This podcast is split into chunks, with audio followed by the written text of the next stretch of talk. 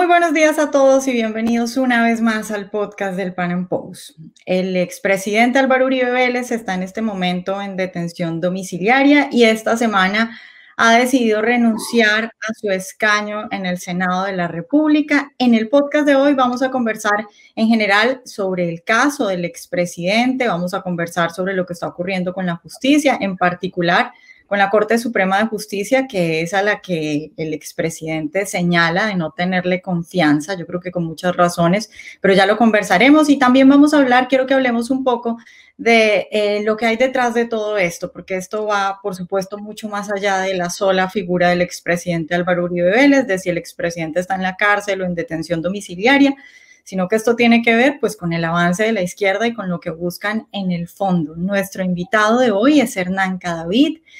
Él es activista y también asesor del expresidente Hernán. Buenos días y gracias por estar hoy con nosotros.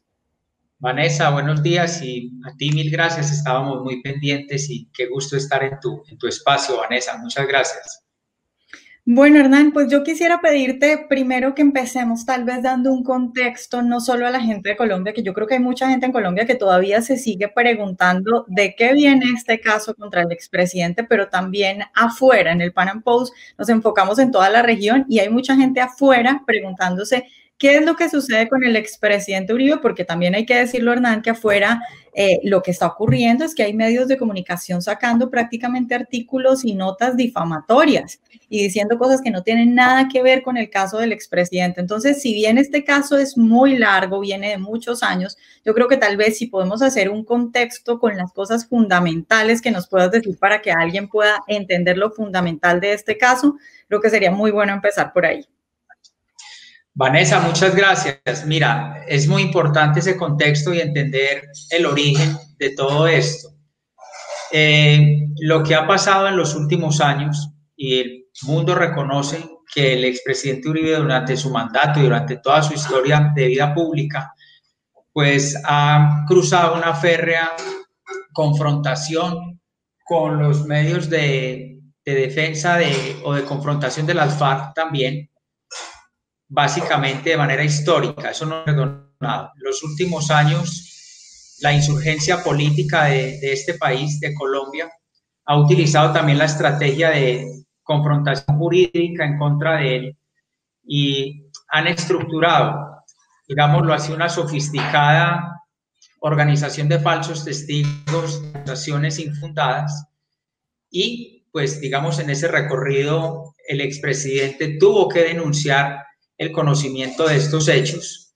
Y por supuesto, y lo que no hemos logrado entender todavía, es cómo él de denunciante contra esas estructuras de falsos testigos encabezadas por el senador Iván Cepeda, la Corte de Suprema de Justicia en Colombia determina cerrar contra toda prueba, contra toda evidencia, cerrar la investigación contra Iván Cepeda, abrirle una investigación al presidente Uribe, vulnerarle todas sus garantías esconderle la investigación, interceptarlo por error, supuestamente, ya hablaremos de eso.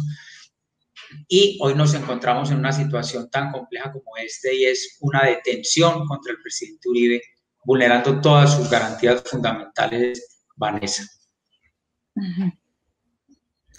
Hernán, hablemos, hablemos, yo creo que tal vez es, es, fundamental hablar de lo que sucede con esos dos testigos que son tal vez los del caso. Eh, esos dos testigos que mucha gente podrá decir, mucha gente desinformada podrá decir, bueno, pero es que hay dos testigos diciendo que eh, se les pagaba para modificar sus testimonios. Eh, ¿Qué podemos decir de esos dos testigos que son las columnas del caso? Mira, dos testigos que han utilizado desde los años 2012-2013 para mencionarlos y que el país los referencie y el mundo y América Latina y quienes nos están escuchando. Juan Guillermo Monsalve, quien dice haber sido testigo o conocer eh, actividades ilícitas del presidente Uribe, pero quiero decirle esto, Vanessa, y a la, y a la audiencia. Cuando Monsalve dice haber conocido situaciones de Álvaro Uribe, no tenía siquiera cinco o seis años de edad en la finca Guacharacas presidente Uribe dejó de frecuentar ese lugar en el departamento de Antioquia antes del año 1983. Luego, en un contrainterrogatorio en la Fiscalía General de la Nación, reconoce que él nunca vio a Álvaro Uribe, que simplemente le contaron. Misma historia con Pablo Hernán Sierra, alias Pipintao Alberto Guerrero. Nunca vio a Álvaro Uribe, pero son dos personas que ha utilizado el senador Iván Cepeda y tienen algo en común ambos testigos, y es que están condenados por fuera de la justicia transicional a altísimas penas y han buscado como propósito la reducción y la obtención de beneficios. No hay más testigos de supuesto paramilitarismo. No admiten un contrainterrogatorio. No soportan una verificación de los hechos. Y a raíz de eso, y digamos de ese comportamiento además sistemático del senador Cepeda y sus estructuras de ONGs asociadas a colectivos de abogados, eh, recorrieron cantidades en Colombia y por supuesto también en Estados Unidos, presionando testimonios en contra de Álvaro y Santiago Uribe. Es evidente, Vanessa, cualquier persona, lo decíamos estos días en unos conversatorios, las pruebas contra Iván Cepeda y sus presiones a los falsos testigos, las pruebas brotan de la tierra. Lo que no logramos entender todavía es que aún la Corte Suprema de Justicia, o más bien el magistrado instructor César Reyes, a la fecha y conociendo esos testimonios, nunca o por abrir una investigación Iván Cepeda. Por el contrario, lo que hizo en su momento el magistrado José Luis Barceló fue eh, declarar un inhibitorio, es decir, no investigar más a Iván Cepeda, considerar que todas sus gestiones en las cárceles eran de carácter humanitario, considerar que es así, los otorgamientos de dinero a la familia de los testigos eran de carácter humanitario y por el contrario lo consideraron víctima dentro de todo esto. Ese es más o menos el panorama que refleja, como se lo decía desde el inicio, una estructura macabra y sofisticada de falsos testimonios con la connivencia, y me atrevo a decirlo, de sectores de la justicia, parece. Hernán, respecto a eso de la justicia, hay un asunto muy interesante que sale hace poco y lo saca Vicky Dávila en su entrevista con el Tuzo Sierra, y es el Tuzo Sierra diciendo eh, todas las visitas que recibía de diferentes personajes, las conexiones y las peticiones que vendrían del senador Iván Cepeda, pero aquí hay algo muy particular que yo creo que le debería dar o abrir los ojos a aquellas personas que no creen en esto que, que, que tú, Hernán, estás diciendo, o que no creen en las en las, en los, en las eh, mm, afirmaciones que hace el, el, expresidente y la gente alrededor del expresidente, y es que el Tuzo Sierra no puede mentir porque él está en un proceso judicial eh, y, no puede decir mentiras en ese sentido. Y está con su abogado y está diciendo ciertas cosas. ¿Qué piensas? ¿Qué puntos señalas tú de eso que dice el Tuzo Sierra? Y sobre todo eh, que, que, la justicia, que a la justicia y, y, a la corte pues no le interese lo, lo que dice el Tuzo Sierra. Mire, mire, Vanessa, lo paradójico y en ese orden. Primero, usted lo señala bien. El Tuso Sierra tiene un estatus especial en Estados Unidos. Hay que decir que el Tuso Sierra fue extraditado por el gobierno de Álvaro Uribe. Entonces, eso es un elemento adicional. Y lo que hay que decir es que él ha manifestado y están las actas en donde Piedad Córdoba, Iván Cepeda y otros congresistas, también Rodrigo Lara, lo visitaron a él en los Estados Unidos en el año 2009 para saber o para hacer conocer qué sabían de la familia Uribe. Venimos al caso ahorita, 2019-2020. La Corte concluye de una manera equivocada y totalmente lejana a la realidad y contra prueba, contra evidencia, que Álvaro Uribe buscó de manera directa y personal al Tuso Sierra. No hay un solo registro migratorio no hay un solo contacto de llamada. Cuando uno lee en el auto que dice de manera personal. Pero además, el mismo Tuso Sierra ha dicho en repetidas oportunidades a los medios de comunicación. Sí lo visitaron nuestros excongresistas, algunos congresistas otros, pero que además está presto a hablar ante la Corte Suprema. En una maniobra bastante extraña y faltando muy pocos días, la Corte no lo escuchó. Dijo que lo citaban, faltando unas pocas horas, él no podía y nunca más reprogramó ese testimonio. Entonces, pero sí concluye la Corte que Uribe buscó al Tuso Sierra. Entonces, es un asunto muy confuso que lo único que permite concluir es que hay una animosidad, un ánimo por parte de la Corte de encontrar como conclusión a como de lugar que Álvaro Uribe es culpable. Quiero agregarle un otro elemento en esto, Vanessa. Quien recolecta, quien recoge bajo todos los principales o mayores estándares de tratamiento de los investigadores en los Estados Unidos, quien recoge el testimonio del Tuso Sierra, es la ex agente de la CIA, Lisa Rudd, quien también públicamente ha dicho, yo fui la que contacté al Tuso Sierra, nunca Álvaro Uribe, nunca Álvaro Uribe me pidió, me insinuó, me sugirió que condicionara al Tuso Sierra, la Corte Suprema de Justicia, sin escuchar a quienes le pudieran aclarar, concluye lo contrario. Eso del Tuso Sierra, Vanessa, y, a, y a tu audiencia, que sé que es mucha, es solo una prueba de la cantidad de irregularidades que hay en contra y cómo han venido utilizando otros nombres para concluir de forma igualmente equivocada en contra de Álvaro Uribe. Hernán, para terminar esto de la justicia, yo he escuchado en medios internacionales y en algunas entrevistas en las que he estado, ah, las opiniones de periodistas extranjeros que presentan esto que está sucediendo con el caso del expresidente como, miren, en Colombia hay una corte independiente y tan loable que se atreve incluso a poner en detención domiciliaria a un expresidente. Eso quiere decir que la justicia en Colombia sí funciona. ¿Qué le dirías a, estos periodistas y a esta gente de afuera que ve esto más bien como una señal de una corte limpia y de una corte valiente? Mire, Vanessa, es una paradoja que diga que una justicia funciona porque detiene a un expresidente. Hay que ir más allá y valorar los hechos. Más allá de si detiene o no a un expresidente, ese no puede ser el criterio para decir que la justicia funciona.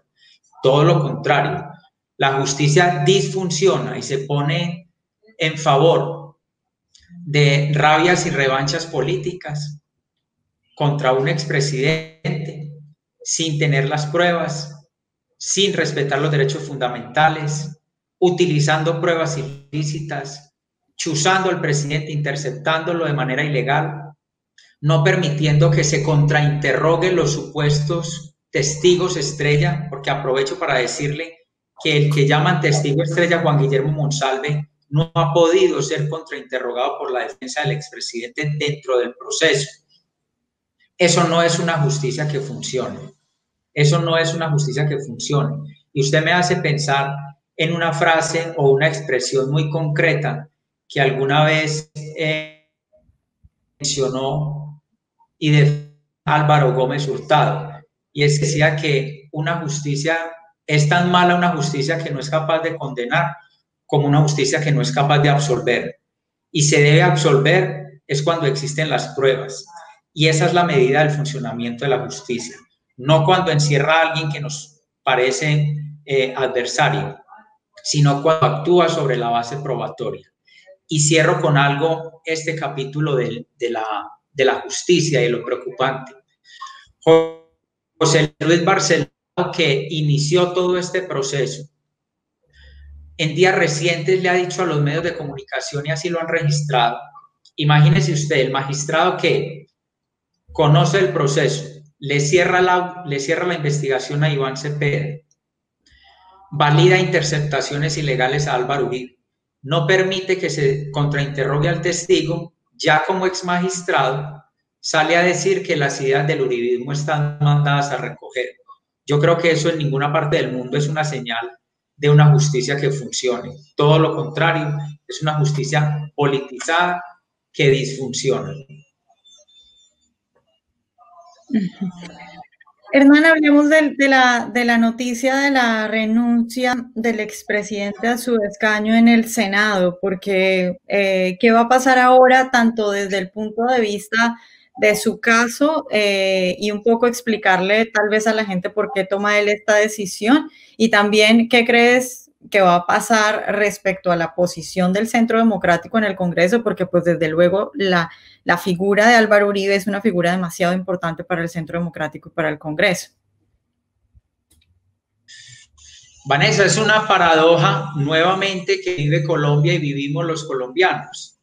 El hombre de las mayores representaciones políticas en el país, el presidente de la República que ha ganado sus presidencias en primera vuelta, el senador de la República más votado de la historia tiene que renunciar al Senado, mientras que las FARC en absoluta impunidad, pero no solo impunes, sino que después de estos años de haber firmado el acuerdo de La Habana suscrito entre Juan Manuel Santos y esa guerrilla, hoy no han entregado la totalidad de sus bienes, ya no lo hicieron, no han solicitado o no han presentado un acto de reparación verdadero, no entregaron la totalidad de las armas, se rearmaron en las disidencias y entonces hoy tenemos unas FARC políticas y unas FARC armadas.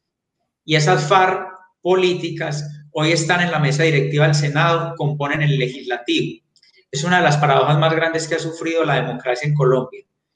Y el presidente Uribe, siendo el senador más votado de la historia, pues tiene que renunciar ante esta situación tan compleja.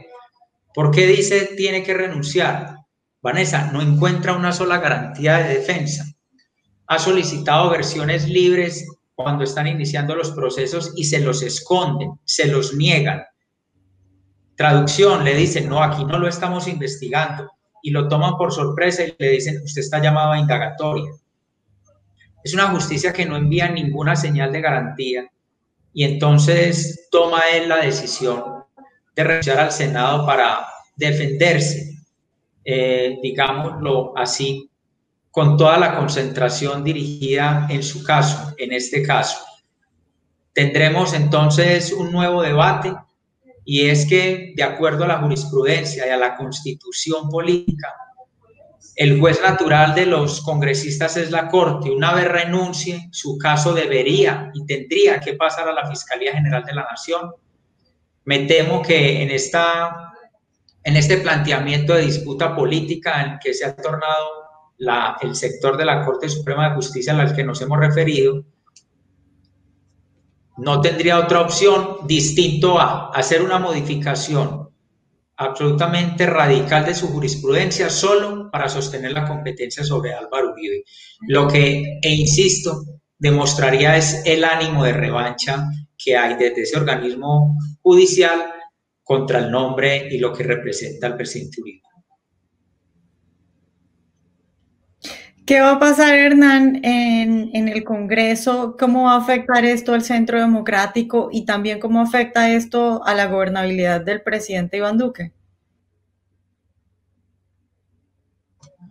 Mira, por supuesto, Vanessa, que habrá un vacío de liderazgo. Yo puedo dar un, un testimonio muy corto y es que el Senado no es propiamente eh, el más ordenado ni el más cumplido, ni el que más escuche, ni el que más atienda debates.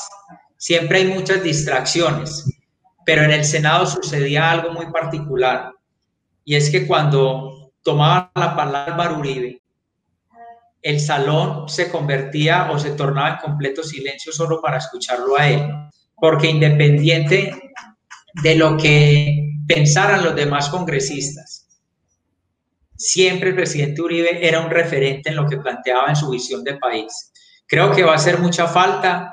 En mi concepto era un ministro del Interior de facto, de comercio, de muchas cosas, porque lideraba y sabía por dónde conducir la visión de país, recogía expresiones válidas de partidos que no eran propiamente el centro democrático, y es un hombre que se desempeñaba sumamente bien en encontrar los consensos, pero también en defender sus posturas cuando así corresponde. Así se le caracteriza. Creo que reorganizar no será sencillo, pero pues su, su vocación es la de mantener una agenda legislativa valiosa y unos proyectos muy importantes que presentó hasta hace unos días, el 20 de julio, y que ojalá salgan adelante. Gobernabilidad, yo no lo puedo negar, creo que habrá dificultades porque, como se lo acaba de mencionar, era ese hombre que lideraba, que guiaba, que dentro del Congreso decía, hagamos este acuerdo donde incorporemos la visión de unos y de otros y eso lograba los consensos para que eh, se lograran finalmente los proyectos de ley, los actos legislativos. Y ante el país, no solo dentro del Congreso, ante el país, por supuesto, también será, tendrá algo que replantear el escenario político sin la presencia activa del presidente Uribe, que sin duda es un vacío bien importante en el liderazgo de, Colombia. Hernán, ya para ir terminando, yo quisiera mm, ahondar un poco en el tema de, lo que busca en realidad ah, la gente que está detrás de todo esto, porque yo siento que hay muchos colombianos que interpretan la preocupación que puede, que puede tener este sector eh, diciendo, bueno, pero es que esta gente simplemente está obsesionada con Uribe, es que están enamorados de Uribe, es que eso parece una secta.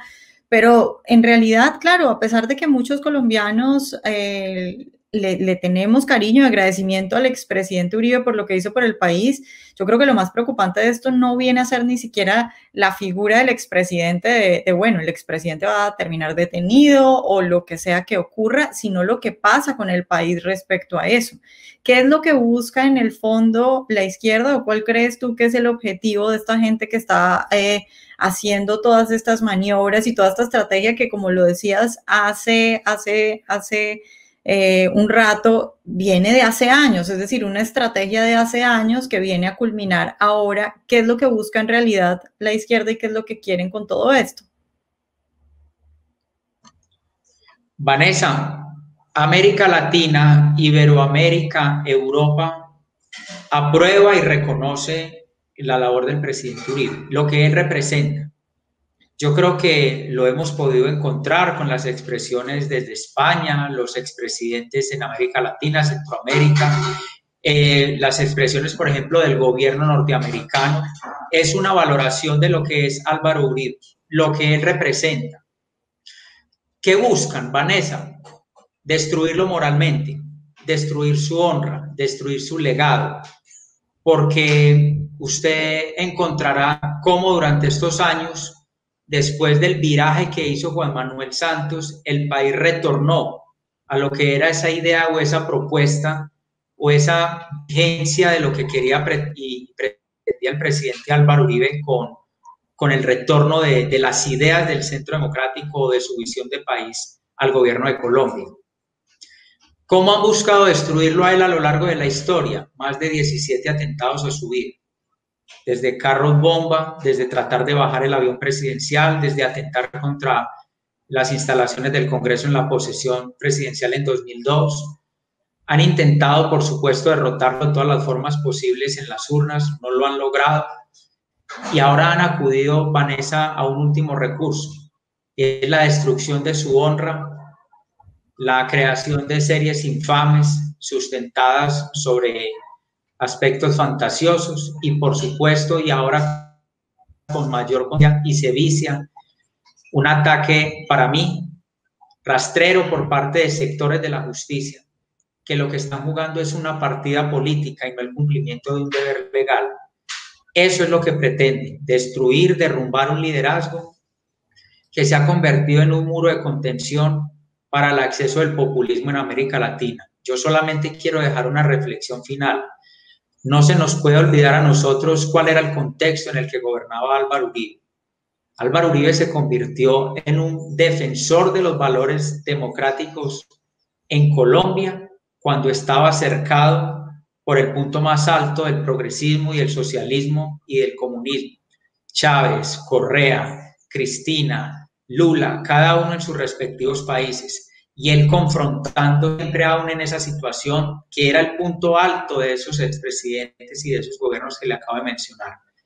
Nunca ha abandonado la idea de defender a Colombia de esa amenaza que hoy está estructurada en el Foro de Puebla, se reorganiza, cambia de nombres, pero el propósito es el mismo, la toma del poder. Y una gran barrera en los últimos años se llama Álvaro Uribe Vélez.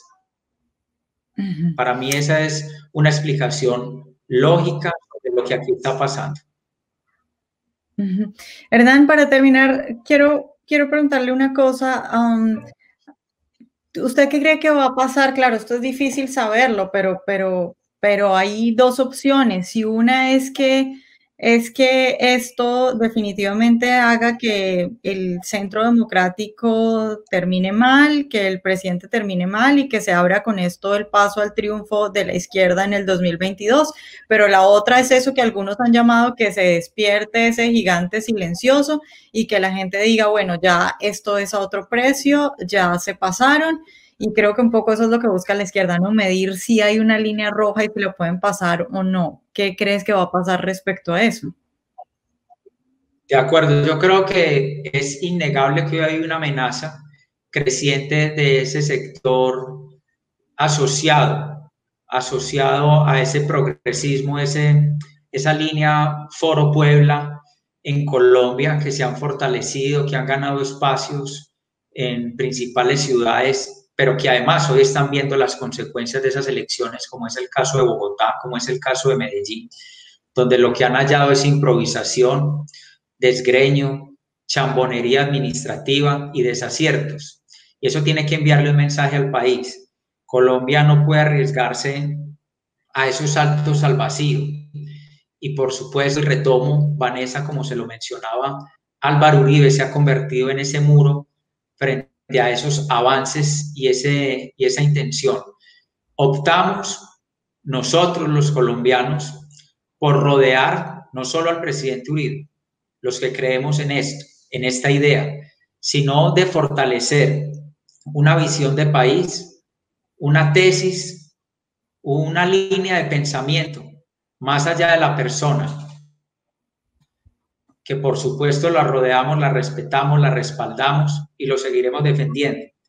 Pero para ganar la presidencia en el 2022, o más bien, para que Colombia no vaya a cambiar el rumbo y vaya a retomar, y vaya, digámoslo así, a caer en esas tesis Foro Puebla, el país tiene que entender que lo de Álvaro Uribe no se trata solo de un caso judicial más sino de la utilización de una de las ramas del poder público en Colombia para cobrar una venganza y derrumbar a ese símbolo que les ha impedido el triunfo. Vanessa.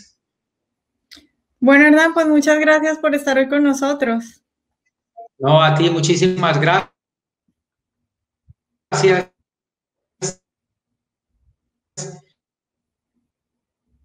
Estos y de verdad muy agradecido por este espacio que me has permitido. Oh!